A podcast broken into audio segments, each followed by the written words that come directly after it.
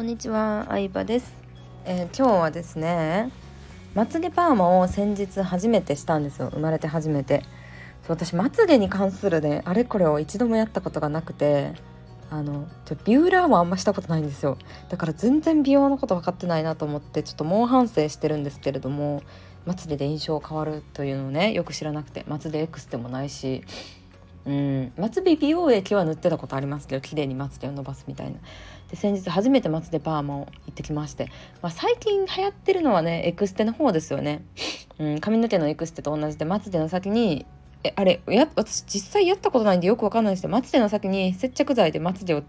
捨てる感じですよね。で伸ばす感じですね。量増やしたりとかね。なんですけどまつげパーマはもうあの髪の毛につけるパーマ剤と同じやつをまつげにつけて上にくるんってビューラーした状態をパーマでキープするみたいなやつですね。うんでもまつげパーマしたけどめっちゃ良かったですね。大大大満足です。大満足ですね。あの本当に綺麗にまつげが上がってると楽ですね。楽やし目が大きく見えるからまあもう全て自己満足なんですよね言って。うん。なんかビューラーいらんのももちろんなんですけどマスカラがなんか綺麗につくなって思います。まつげを上げてもらった時に一つ一つのセパレートをすごいなんか綺麗にしてもらえたような気がしてうんマスカラがつけやすいなって思いましたね。眉毛のアートメイクとかもそうですけどやっぱり忙しい人とかは特におすすめかなと思います、まあ、ただやっぱりパーマ液をつけてるのでまつげが傷みやすくはなってしまうのでうんそんなに頻繁にするとやっぱまつげがちょっと弱くはなってしまうのかなと思うのでまだ1回しかやってないのでその辺はよく分かんないですけどうん次どうするかっていうのは悩みどころですね。でもこれこういうなんか美容ってさ一回やるとやめれなくなっちゃいますよね。ネイルとかもそうなんですけどネイルももう多分10年ぐらいずっとやってるかもしれないですね。うん会社員の時はねこう色的には透明だったりピンクとか薄い色にしてましたけどでもそれでも基本ずっとやってたのでうん。いやほんと美容のなあの沼は怖いなと思いますね。だからねハイフハイフとかあるじゃないですか。こう顔のリフトアップみたいな。そう今流行りの顔の輪郭になれるみたいに切らずにね。レーザーなのかな。